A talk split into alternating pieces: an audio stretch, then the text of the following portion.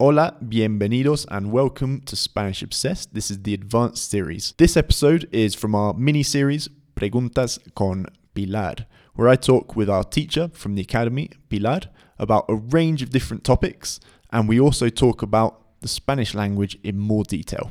This episode, I wasn't too sure whether I wanted to record it. It touches a bit on politics and migration, which I know are sensitive issues, but I was really keen to hear Pilar's perspective. One thing which I noticed since we've been living in Colombia is that, well, we love it, but a lot of Colombians that we meet want to leave. So I was curious as to why this might be the case. And that's what I talk about with Pilar in this episode. The audio for this episode is available for free, and the interactive transcription, complete with translation, notes, and in context explanations, is available only to pro members. If you'd like to find out more about being a pro member, be sure to click on the yellow GoPro button in the top right of our website. Buenos días. Buenos días, Pilar. Hola, Rob. Buenos días. ¿Qué más? ¿Qué cuentas? Bien, aquí en la fría Bogotá, a 2.600 metros más cerca de las estrellas. Sí, con la contaminación también. Está terrible. Sí. Sí. ¿Qué tal los pulmones? Eh, funcionando, pero hay que cuidarlos, ¿no? Hay que estar en casa, calmaditos Sí. y no exponerse mucho. En, por esta semana y tal vez una más. Sí, es que hay unas, unos incendios forestales, em, entonces está afectando mucho el aire de Bogotá, que el aire aquí, aquí siempre está de, de muy mala calidad, de todas sí, formas. Así es. Sí, siempre está de mala calidad y hay algunos momentos en el año en que está despejado, pero como mencionas, los incendios hacia el oriente del país está haciendo la cosa más complicada. Sí, sí. Justo antes de, de grabar, tú me mencionaste una palabra que de pronto ni en inglés lo la sabría, que es misofónico.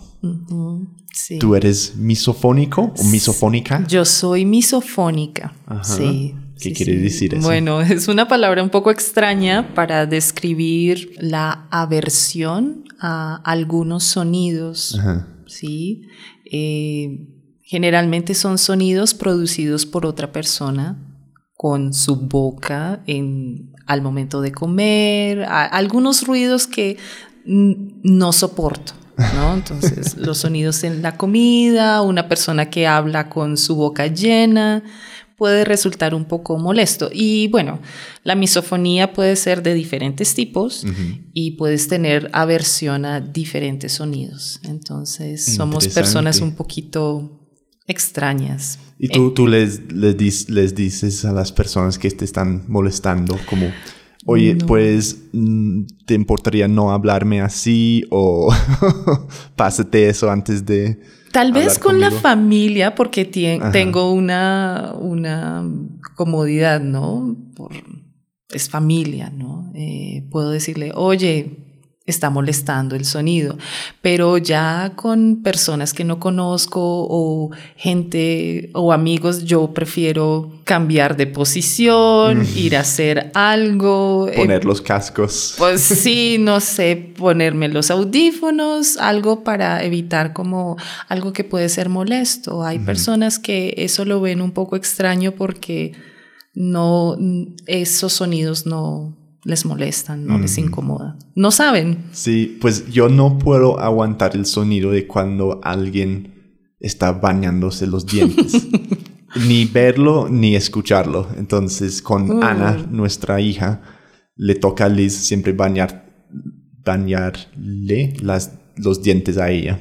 Yo no puedo. Entonces, ¿Y tú en dónde estás? ¿En la habitación? ¿En Sí, la me, sala? me voy para otro lado. Como, Sí. no escucho, en toda no la nada. vida yo no, no le voy a bañar los dientes a esa niña. ¿Y eso ha sido desde, Desde que- desde pequeño? Toda la vida, sí. Ah, igual, en mi caso. Una forma de mi, mis- misofonía. Ah, exactamente. Entonces, misofónico y misofónica. Bueno, Buenos así somos días. los misofónicos. sí. Sí. Bueno, el tema de hoy que propusimos es algo que ya llevamos más de un año acá en Bogotá, Liz y yo, ya con Ana también. y llegamos tan emocionados, llenos de alegría por la vida, de optimismo. Mm, sí. Y como que en muchas de nuestras conversaciones con la gente de acá se nos ha ido disminuyendo un poco esa, ese optimismo porque muchas personas aquí no disfrutan mucho de la vida en Colombia. Y dicen, y cuando me preguntan de dónde eres, yo digo, de Londres, de Inglaterra, y dicen, ay, pero ¿qué hacen acá? ¿Por qué han venido acá? O yo me voy para allá. Y suena feo, pero con muchas personas acá, como la ambición es salir, básicamente. Sí, sí, es, es algo que se escucha cada vez más. Eh, la crítica que se hace a las personas que visitan el país con el propósito de quedarse. Igual las, los colombianos que han estado mucho tiempo en otros países y que por diversas razones deciden retornar o regresar al país. Y sí, es cierto lo que tú dices, la reacción de muchos es ¿para qué te devuelves? ¿Y Mm. por qué aquí si la situación está tan, tan difícil? ¿no? Entonces, desde la perspectiva del colombiano es como la economía, el aspecto social, la seguridad, ¿no? Como diferentes componentes de la vida diaria del colombiano Mm, eh, que son difíciles como ma- mantenerse. Muchos están en el punto de sobrevivir, ¿no? De eh, trabajar cada día y darse cuenta que lo que ganan no alcanza para pagar los, eh, las cosas esenciales de la vida, pues es lo que genera la, la sorpresa y la pregunta de ¿por qué, por qué vuelves? Sí, Quédate sí. allá, ya estás bien, ¿no? Sí, sí. Lo puedo entender en el caso de los que, que no tienen el trabajo o tienen como el salario bajo o algo así, y, y esos son muchos. Sí. Pero eso pasa también con, con amigos con buenos trabajos acá. Sí, sí. Sí, como que están aburridos.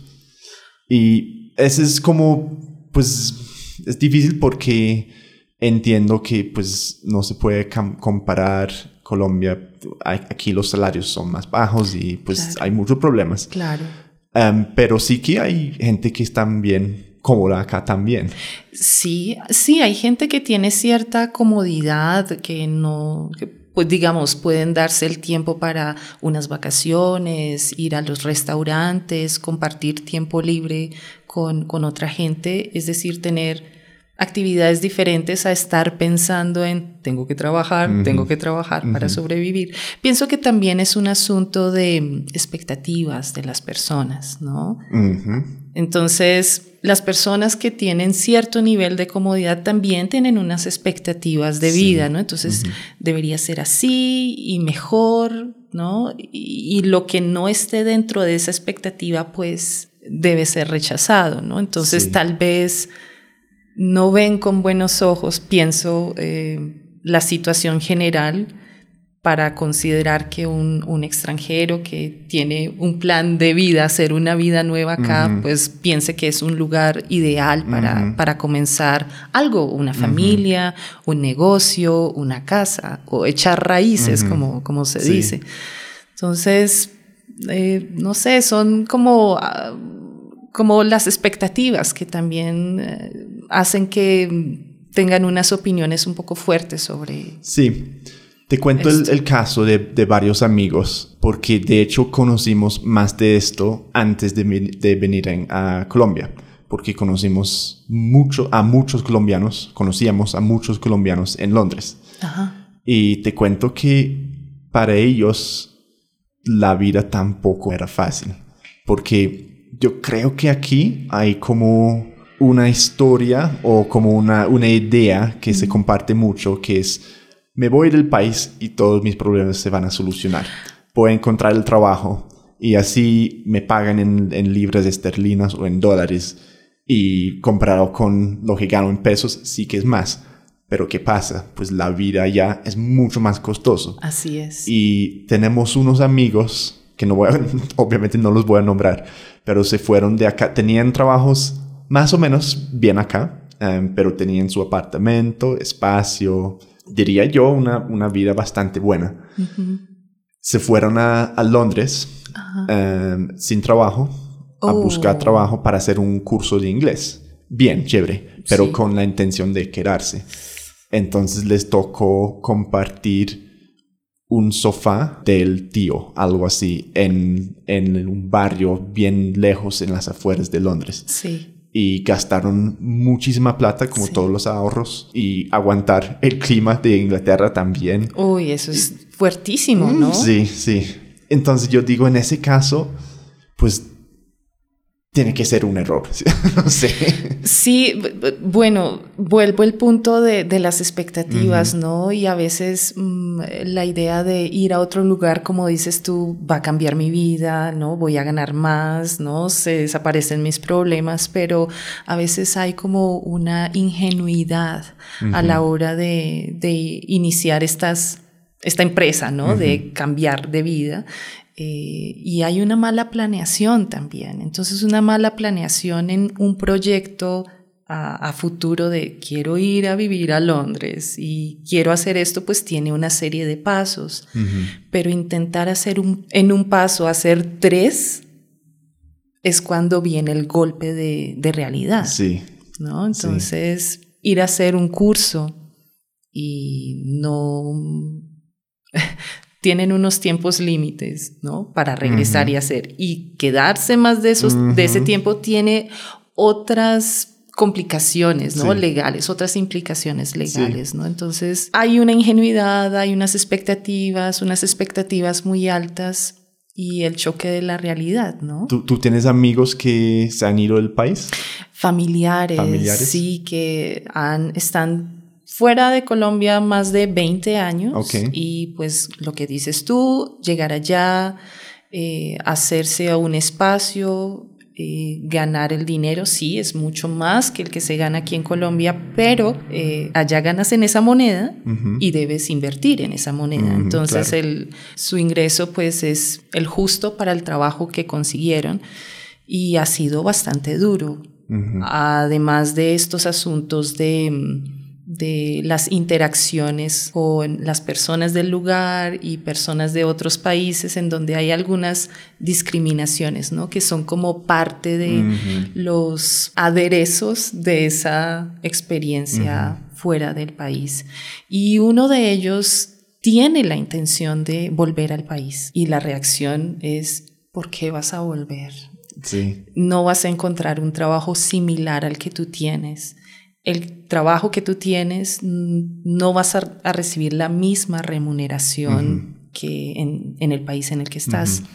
Piénsalo, por favor, quédate Sí. allá. Y, y- y sí, es, eh, lo escuché en varias Pero- conversaciones. Y la- las personas que dicen eso son las que no tienen experiencia de vivir afuera, por lo general. Exactamente, Mm. sí. Y también el, el asunto es que mucha gente dice, pues, ¿por qué no intentarlo? ¿No? Es hacer Sí. algo fuera de, de su zona de confort que dicen muchos de, pues, vamos a intentarlo, a buscar algo bueno. Sí. ¿no? ¿Por qué no? Pues eso me, me parece respetable y em, claro, está muy bien como perseguir el, el sueño americano, si dice así, a- también aquí, como pues lograr la vida y ir a buscar como la fortuna o bueno, o simplemente escapar de este sufrimiento.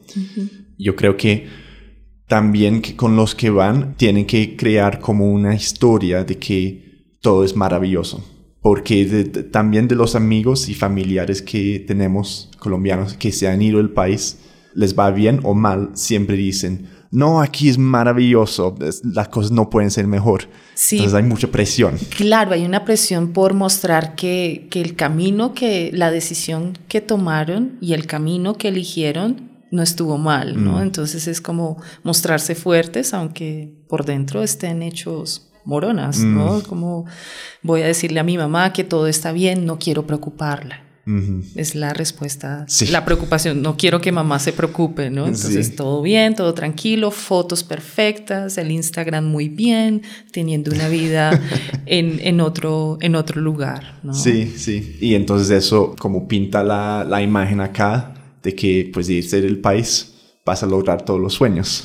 Y, y así es un ciclo vicioso. Sí, sí, y, y el hecho de irse también es encontrarse con la realidad de, de, bueno, entender que una cosa como mencionábamos antes de, de entrar a grabar, eh, una cosa es ser turista y otra cosa es ser residente. Claro. Eh, La perspectiva cambia mucho. Tú lo has experimentado, ¿no? Sí, sí, y yo un, un residente que, pues yo tengo como, hemos traído nuestra propia empresa, Ajá, entonces no, pues es, es diferente, claro. Em, pero reconozco que para muchos que viven y trabajan acá, sí que es difícil. Así yo es. me sentí como ingenuo al, al venir acá. Como ingenuo por... Pues yo pensé, no, como el sueño que tenía de Colombia, leyendo como lo- las guías de turismo, los Lonely Planet, todo Ajá. eso, que no, es un país, un paraíso. Sí. Eh, tiene todo, tiene como los dos mares, el, como la selva, es tropical, da, da, da. La fotografía, la ¿no? fotografía, No. y todo, todo eso lo es. Ajá. Pero también aquí, pues, hay que ganar, hay que vivir, hay que, o sea, los problemas son iguales, las dificultades son iguales que en, en Inglaterra, o sea, las necesidades de, de vivir. Es cierto. Y sí, entonces es un paraíso, pero para muchas personas no pueden acceder a eso. Y es la experiencia de un turista comparado con un residente. No, es que es, es, es abismal la, la diferencia, ¿no? Y, y también eh, cómo conocen a, a la persona de ese país como ah, amigable, muy generoso, Ajá. muy querido, pero ya después de la experiencia de la residencia, ya tienes otra idea de cómo es el colombiano o cómo es la persona del país en donde tú vives y ya dices, esta es la realidad de estas personas, ellos actúan de esta manera, ¿no? Y Ujú. también esa parte de entender cómo, bueno, de tu lado, cómo, cómo somos los colombianos Sí. y nosotros estando en otro país, bueno, en mi caso, cómo son los mexicanos o no sé, cómo son los chilenos, ¿no? De decir, ah, ahora entiendo por qué dicen esto, por qué comentan lo otro o por qué reaccionan de una u otra manera. Mm. Mm. Bueno, sí, pues Es un tema largo. Estoy, estoy buscando como una, una final como positiva, como decir, "Mm, pero al menos, pero no, no sé.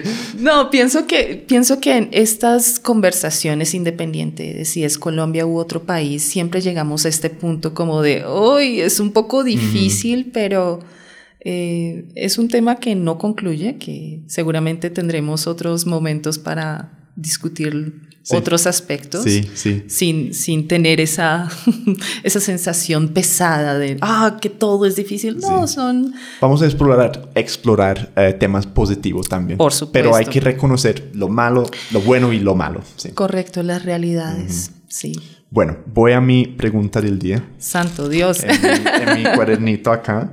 Tan, Te- ta, tengo un, para los que no pueden vernos, que es todo el mundo, tengo un cuadernito de Simón Bolívar, pequeñito. Qué bonito. Y ahí eso queda en mi bolsillo y voy anotando todas las frases raras, que son muchas que escucho acá. Y digo, eso no puede ser. Sí, pues un tema como general que tengo es acerca del género. Yo siempre digo que la parte de español que más me cuesta es el, el género. Sí, Es el concepto más sencillo para te- entender. Cada sustantivo es masculino o femenina. Ajá. Femenino. femenino, exacto. Y son esos tipos de errores que son tan difíciles para nosotros, porque es como un ajuste de la percepción del mundo, casi. Como Sí. para mí parece muy raro pensar que una silla tiene género.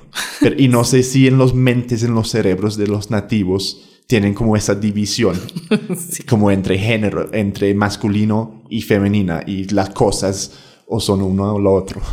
Eh, sí, e- es raro, porque uno como hablante no, no, no piensa en esas cosas, pero eh, nos enseñaron la palabra silla y silla es femenino. ¿Por qué? Porque es así, o sea, es, es extraño Sí. lo que estoy diciendo, pero es, es así. La silla es la silla. ¿Por qué razón? No sé por qué tendrá el género femenino. Es- Sí, pues siempre es algo que me va a costar en toda la vida. No solo decir que es la silla, la silla es femenina, bien, fácil decir eso, pero después referir, hacer referencia a la silla siempre teniendo en la, en la mente que es femenina, como aquella silla eh, me la pasas, por favor. Correcto, hacer esas concordancias Sí. en toda la frase, Sí. ¿no? Que todo esté perfectamente Sí. concordando si es femenino singular, femenino plural, porque las sillas, aquellas que me entregaste, ¿no? Sí, entonces allí es la mayoría de mis errores en español. No, y es el dolor de cabeza Mm. de muchos, de muchos estudiantes. So- y son errores simples, pero como parte de ese, de ese tema amplio de género, hay unos sustantivos, eh, no sé si, tienen, si tengan nombre o no, que hacen referencia, bueno, te doy unos ejemplos. Sí, Más dale. fácil. Por ejemplo, se puede decir el bebé si es un niño o la bebé si es niña, Ah, correcto, correcto. pero no, no hay que cambiar el sustantivo, no se dice la beba. La beba. Hay algunas personas que dicen la beba, la bebita, pero común escuchar es la bebé, el bebé. Y nosotros como que de acuerdo a la circunstancia, pues cambiamos el, el artículo. Ok. Em, otro ejemplo que tengo es con modelo. El modelo y la modelo, ¿no? Sí, no se cambia modela. Y es un, claro, es una palabra que finaliza en O y la expectativa sería como, ah, es una palabra que finaliza en O, entonces es masculina. Y, y no, tiene su forma femenina, Ajá. e- es, también femenino, ¿no? El o la. Entonces hay, Modelo. hay como una, un grupo de sustantivos que no cambian. De hecho, son to- los, todos los sustantivos son así, ¿no? Eh, El sustantivo no cambia. Pues hay sustantivos que son que tienen una terminación y que funcionan para el femenino y masculino. Pensemos, por ejemplo, en pianista. El pianista, la pianista, el artista, la artista, el periodista, la periodista. Entonces, una clave para, para recordar, por ejemplo, sustantivos que finalizan en ista van a tener ambos géneros, por ejemplo. Pero hay casos en los que, eh, como bebé o modelo, que se salen de, de ese paradigma de, de cambios. Ok. Em, otros ejemplos allí. Y hay- aquí, si el, el idioma de pronto está como cambiando, el presidente, la presidente. Eso es lo que uno encon- encontraría, encontraría, no puedo decir esa palabra, en, en el RAI, en, la- en el diccionario, Sí. pero ya están diciendo la presidenta, ¿cierto? Sí, sí, recientemente se están haciendo unos cambios en, en muchas palabras para dar, hacer el desdoblamiento de, de algunas palabras para tener una forma femenina y una forma masculina para algunos cargos, como el ser presidente, pues tradicionalmente eran hombres, Mm. hombres, hombres, y pues está el caso de la posibilidad de un una mujer presidente y Sí. por esa razón la presidenta. Hay personas que sienten un poco de ruido si no se hace la modificación y, Mm. e insisten y utilizan la forma presidenta. Entonces eso es más una influencia de como de feminismo, ¿no? O, pues no sé si de feminismo o de más como justicia lingüística. Le llamarían justicia Ecualidad. lingüística, es como también, ay, se me va el, la, el término en este momento, pero es... o igualdad lingüística. Igualdad, equidad también Ajá. dentro de la misma lengua en que cada persona tenga eh, su término de referencia de, de acuerdo, de acuerdo a su género y a su posición. En el caso de presidente, presidenta. Entonces, ah, se, se ve como la mezcla entre la política y la sociedad y el idioma. Sí, y ahí se ven los cambios que se dan en marcha, que diría el lingüista, son cambios en marcha que nosotros vamos viendo y que somos testigos de, de ese cambio. Otro ejemplo, Sí. y que, que aplica más acá en Bogotá, el alcalde, la alcaldesa, dijiste, ¿no? La alcaldesa, correcto, ya es una terminación un poquito más compleja, ¿no? No es la alcalda, no es el alcalde, la alcaldesa, ¿no? Ya son otras razones mm, lingüísticas para tener esa terminación, pero sí, mm. tiene esa forma femenina. Alcaldesa. sí, pues el tema de género ya es simple, pero difícil, pero cada vez se complica más también. Sí, se hace complejo. En la medida, es como si haces un zoom in, ¿no? Tú amplías la imagen y encuentras más detalles y, encuentras más detalles y hay más preguntas, hay más razones y razones que dan a origen esas palabras. Sí. Listo, pues muchas gracias, Pilar. Estamos hablando en un próximo episodio. Nos vemos pronto.